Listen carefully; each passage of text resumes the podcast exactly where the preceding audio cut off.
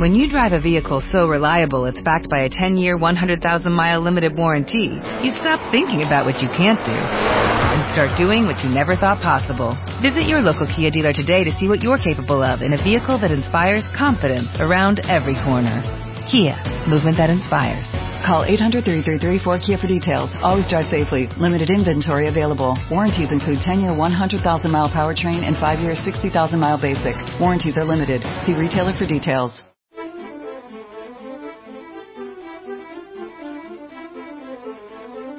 Radio 5, Doble Hélice. Con Juanjo Martín.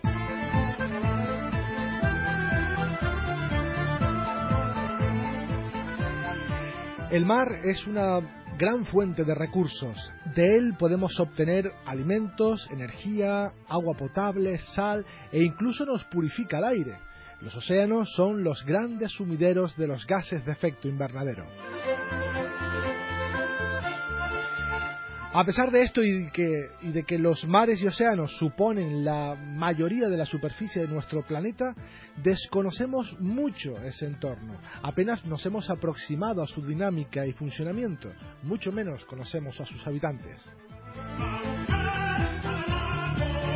Se suele decir que sabemos más del sistema solar que de los mares y océanos, y hasta cierto punto es verdad, ya que la inversión científica que se dedica a conocer el entorno marino es ínfima si la comparamos con los programas espaciales.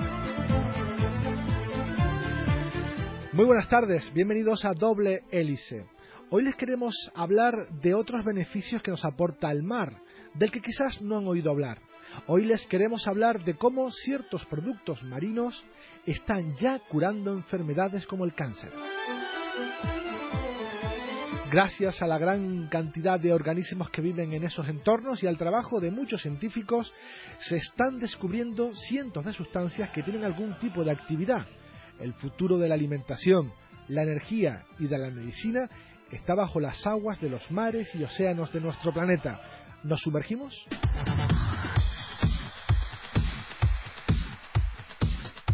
Todo lo que siempre has querido saber sobre tu salud y bienestar en Radio 5.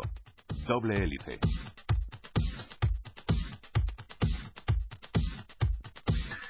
Bajo las aguas existe un mundo por descubrir.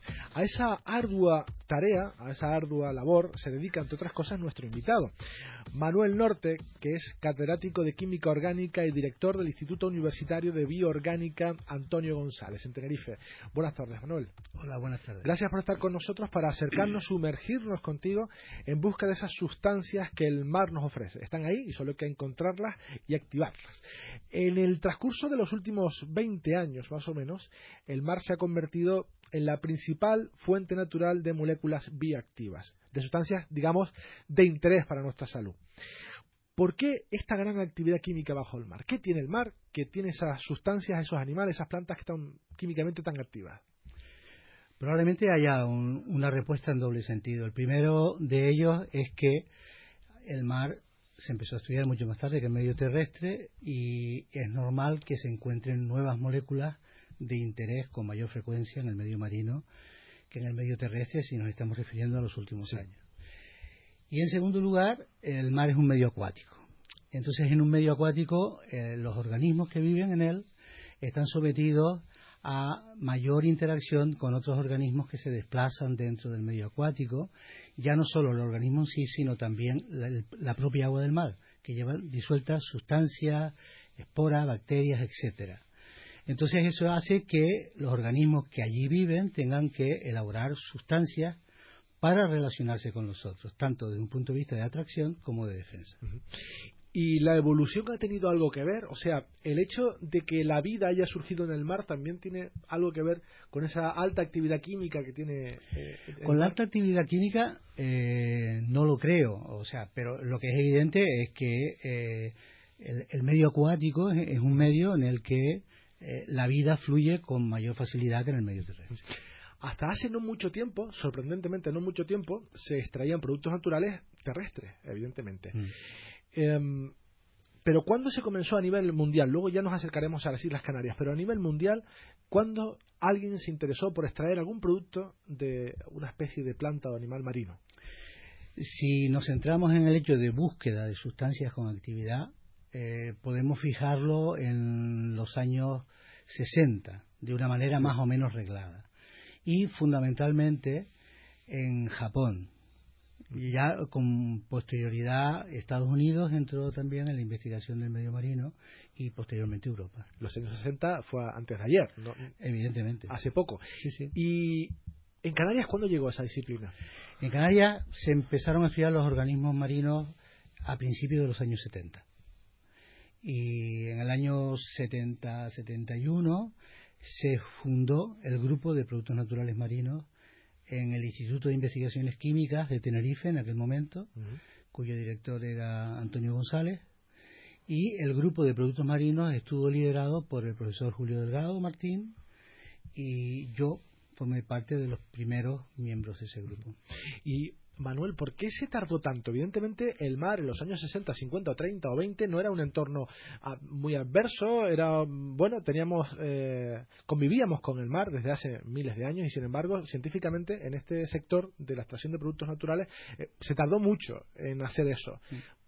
¿Qué problemas había eh, para, para hacerlo antes? Pues evidentemente desconocimiento del entorno. Desconocimiento. desconocimiento absoluto del entorno. Del mar se conocían fundamentalmente las orillas podemos entender por orillas hasta 10, 12 metros. Eh, hacer inmersiones con equipos eh, subacuáticos es algo que ahora es totalmente normal, pero en aquella época solo lo hacían unos pocos personas que llamamos el buzo. El buzo, sí. ¿Eh? Y, entonces, claro, el no ir al, al mar solo se conocía lo que se obtenía del fondo del mar a través de los arrastres que hacían los pescadores, fundamentalmente. O lo que tiraba la marea, algas. O lo que tiraba la marea, evidentemente. Así se empezó. Así se empezó, sí. Si te parece, vamos a, mm, pedirte que compartas tu trabajo, eh, quizás ya rutinario, después de tanto tiempo, para saber qué procesos, por qué procesos se va pasando hasta llegar, mm, bueno, si llegamos al final con una molécula de interés médico, pues ya sería maravilloso, pero por lo menos hasta, hasta extraer el producto natural. Lo primero que hay que hacer es mm, hay que mojarse, hay que recolectar esas muestras. ¿Cómo hacen esa recolección? Bueno, pues digamos que el proceso sería el siguiente. Lo primero es identificar qué organismos queremos recolectar, porque en el mar hay muchísimos organismos. E identificar qué organismo.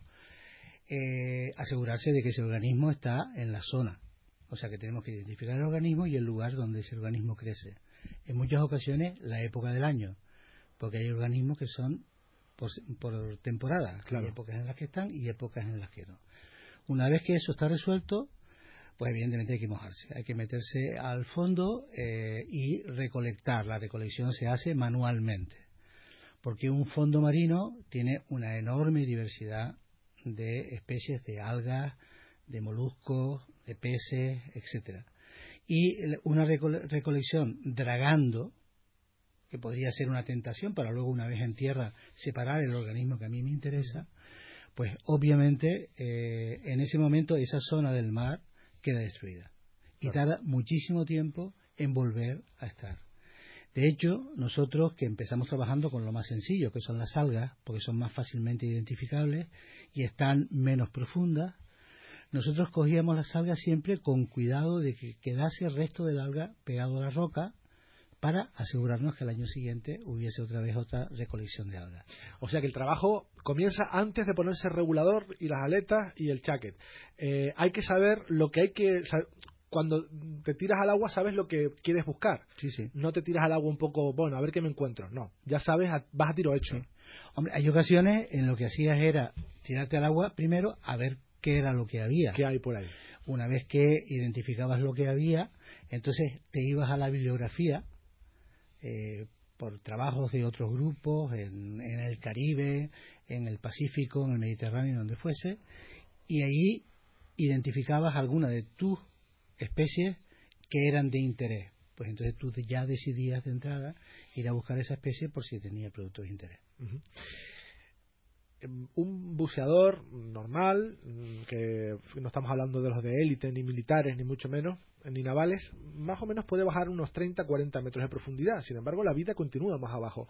Eh, ¿Qué hace si quieren extraer muestras a más de 40, 50 metros de profundidad?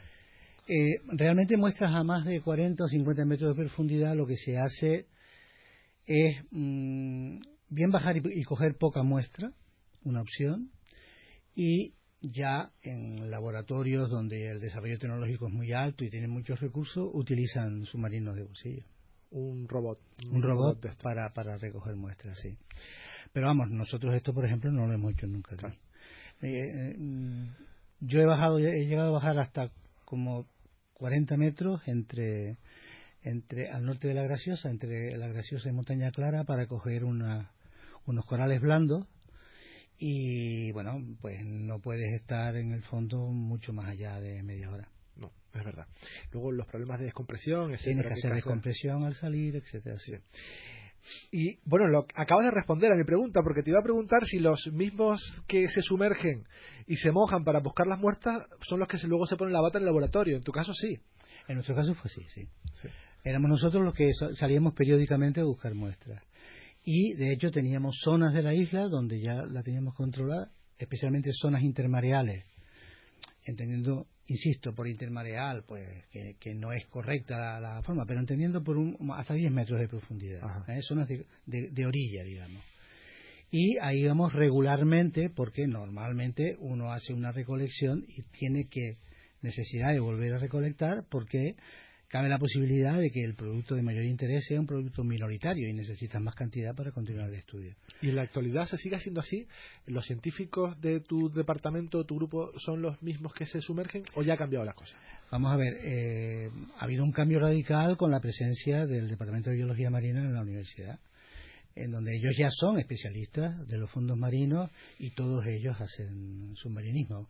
Con lo cual, en muchas ocasiones, si necesitamos algún organismo que ellos conocen y saben dónde están, o bien alguno de nosotros va con ellos a la recolección, o en ocasiones ellos lo recolectan para nosotros si da la casualidad de que van a hacer alguna campaña en la zona para otro motivo.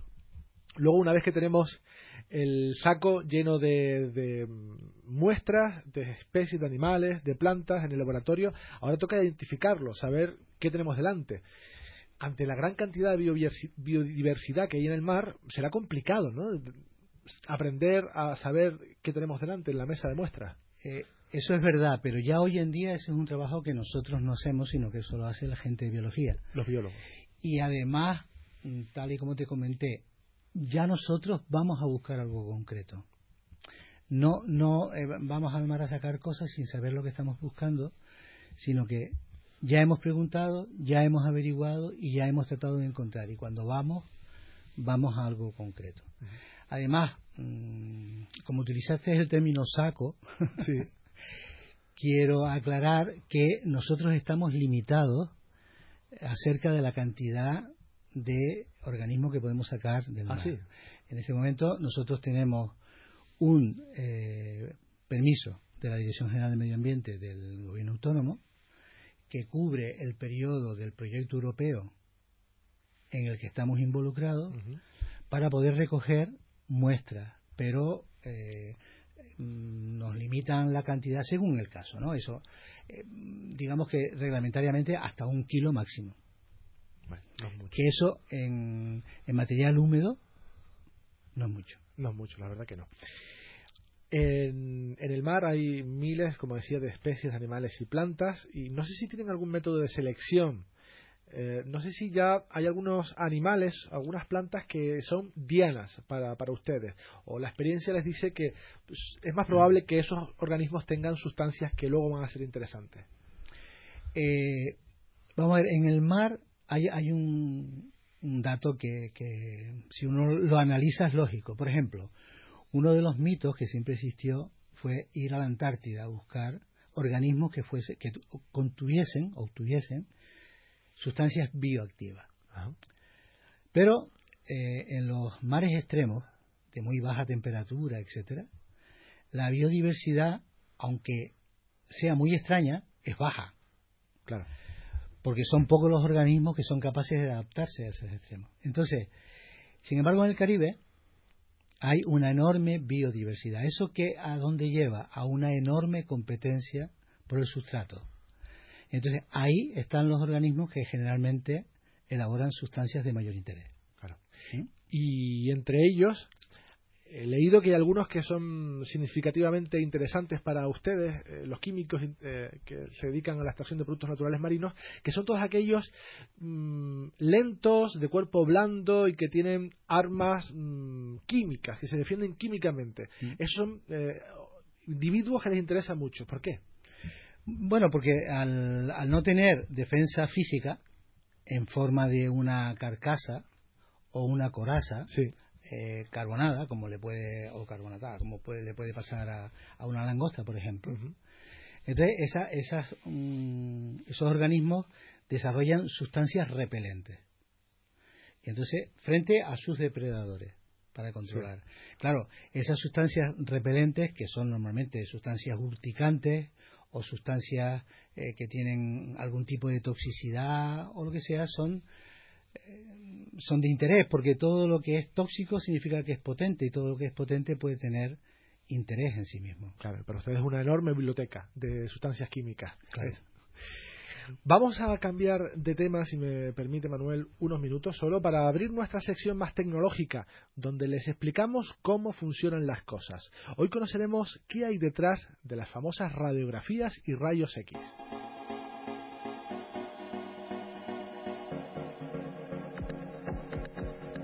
Los rayos X fueron descubiertos el 8 de noviembre de 1895 por un físico alemán, William Röntgen. El científico estaba trabajando con otro tipo de radiaciones cuando se dio cuenta del descubrimiento de este nuevo tipo de energía.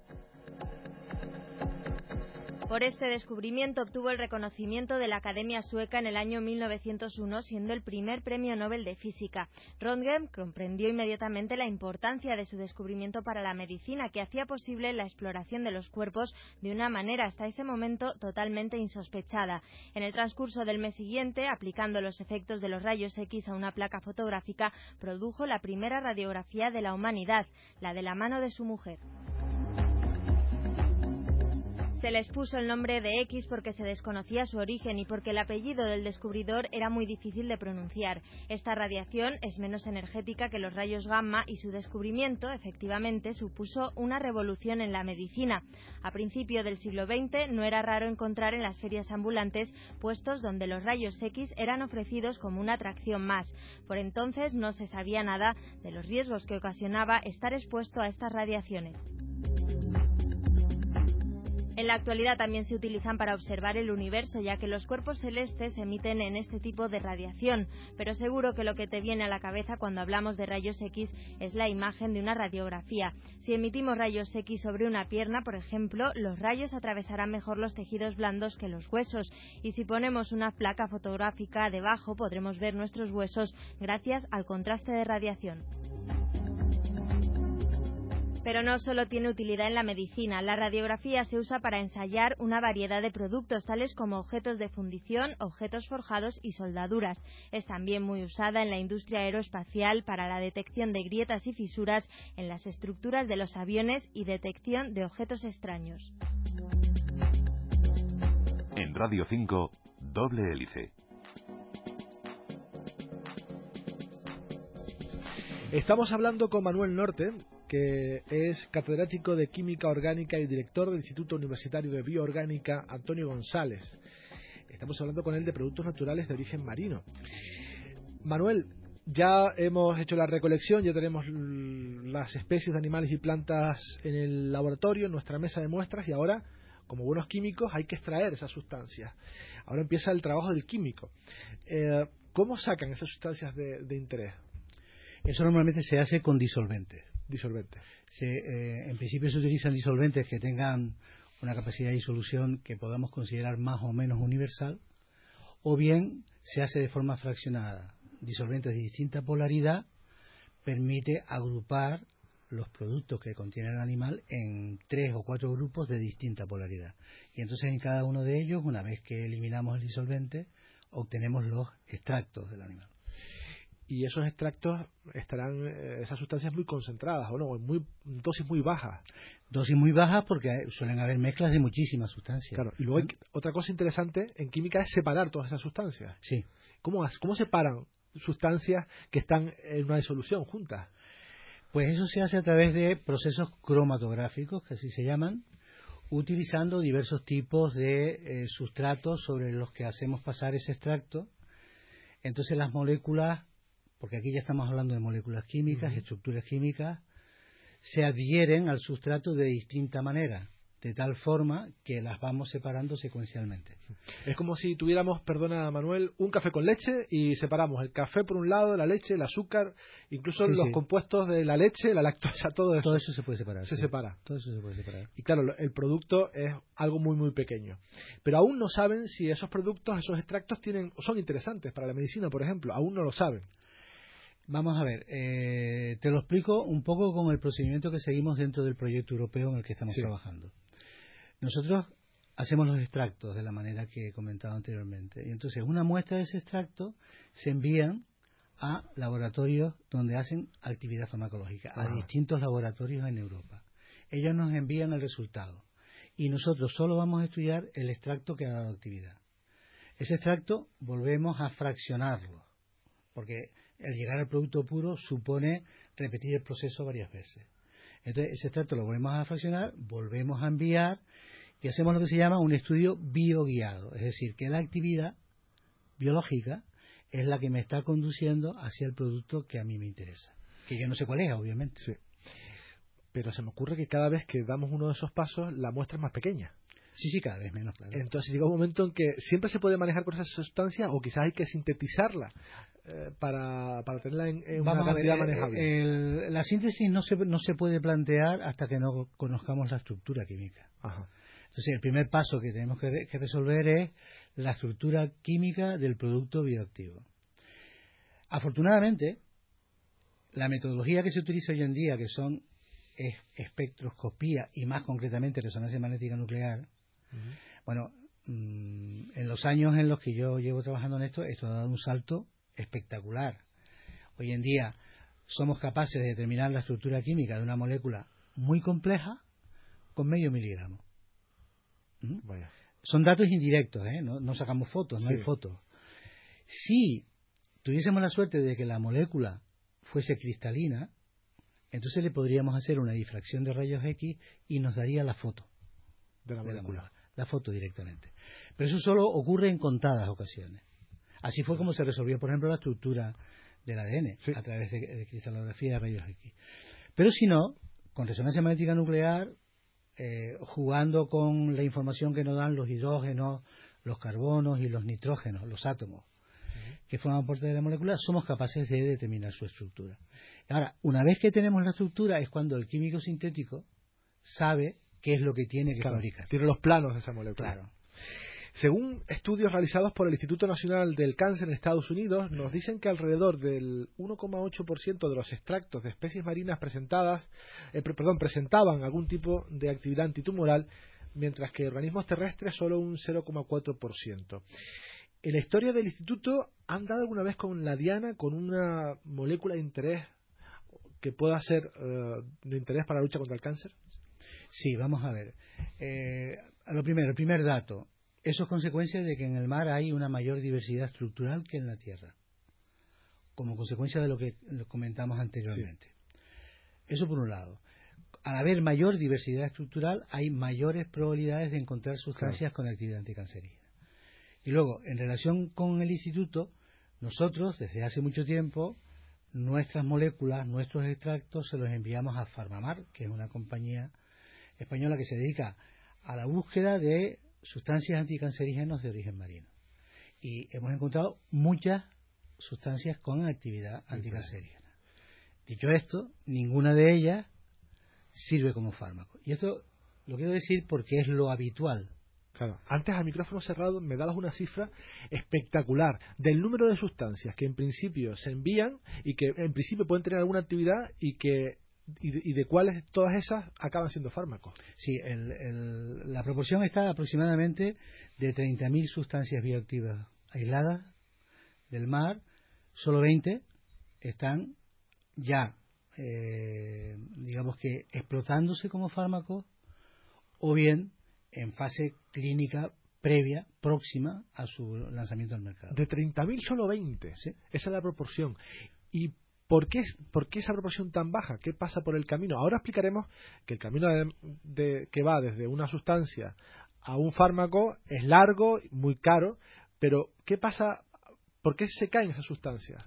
Pues normalmente porque, por ejemplo, la sustancia puede tener actividad, pero una sustancia que tiene una actividad eh, biológica que a nosotros nos interesa, que potencialmente pueda llegar a ser fármaco, tiene otras actividades cuando se está en un organismo. Hay que tener en cuenta que tú, dices, esta molécula es antitumoral, muy bien. Tú la has ensayado sobre una línea de células tumorales de laboratorio. Pero lo siguiente, el fármaco es darle esa sustancia a una persona con el organismo completo. Claro, y que no le pase nada. Y que no le pase nada. Claro, que le cure y no le, no le, no le haga daño. Mm, también les interesa a ti personalmente y al instituto que diriges las sustancias tóxicas que encontramos en el mar y especialmente aquellos que, nos pueden poner, en, pueden poner en peligro nuestra salud. Una de las más famosas es la marea roja y me gustaría que nos explicaras en qué consiste la marea roja, ya que sabemos su color, pero eh, ¿qué es la marea roja? Sí, vamos a ver, eh, esas son sustancias que son elaboradas por el plancton. Eso quiere decir por organismos microscópicos unicelulares lo que quiere decir que nosotros no somos capaces de verlo. ¿Mm? En el mar hay una enorme diversidad de esos organismos que son los últimos que se han estudiado precisamente porque también eran, desconocidos por la, en su mayoría por parte de los científicos. Entonces, cuando esos organismos eh, crecen de manera exponencial y se agrupan, porque no son capaces de navegar solos, sino que las propias corrientes los agrupan, esos organismos sirven de alimento a sardinas, anchoas, etcétera, o bien a mariscos como mejillón, ostra, almeja. Y entonces esos eh, organismos vivos actúan como vectores de transmisión hacia los claro, porque son filtradores. Porque son filtradores y quedan acumulados. De esta manera que cuando comemos un mejillón que no está bajo control, corremos un serio riesgo de eh, ser afectados por la toxina. ¿En Canarias se ha producido alguna manera roja? En Canarias han habido episodios recientemente de toxicidad en peces con un fenómeno típico del Caribe, que es la ciguatoxina, la ciguatera. Eh, no se sabe muy bien de dónde viene, aunque nosotros hemos encontrado esa célula que es capaz de producir ese tipo de toxina, eh, tanto en la costa de Punta del Hidalgo como en La Gomera, por ejemplo. Ahora, eh, se necesitan muchos millones, cientos de millones de células para que eso pueda llegar a ser tóxico. Claro, mm, ahora pasamos a la otra, a la otra fase, ¿no? Cambio climático, eh, cambio de temperaturas del mar. Están ocurriendo cosas que antes no se veían. Entonces, marea roja en Canarias no hay. La marea roja es típica de una zona como las Rías Gallegas con aguas más frías y con zonas de estuarios que en Canarias no se dan. Por lo tanto, por último, recomendación general a la hora de consumir productos marinos, adquirir productos marinos en lugares controlados, personas, distribuidores oficiales, sí, sí. Mm, pescaderías, eh, lonjas, etcétera. Sí, sí. además que tienen sus test para... tienen sus test de control, eh, por ejemplo, en, en Galicia, casualmente yo estuve involucrado en la puesta en marcha del sistema de control de mariscos en el año 1984, que yo justo regresaba a Estados Unidos a haber estado trabajando en este tema. Y entonces la gran, el gran cambio fue que ya la gente dejó de coger millones en la orilla y compraba los millones mm, bajo control. Pues don Manuel Norte, catedrático de Química Orgánica y director del Instituto Universitario de Bioorgánica, Antonio González, muchísimas gracias por eh, aceptar esta invitación para sumergirnos y conocer los productos mm, naturales de origen marino. Ha sido un placer. Muchas gracias. Hasta luego.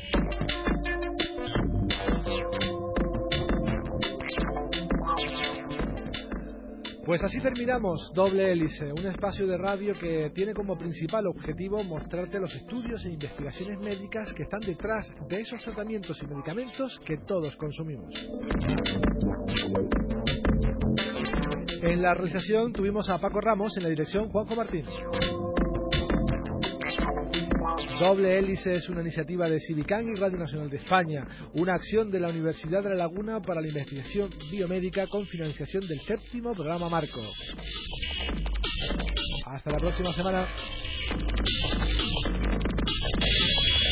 Doble Hélice continúa en Internet. Síguenos en facebook.com barra doble hélice.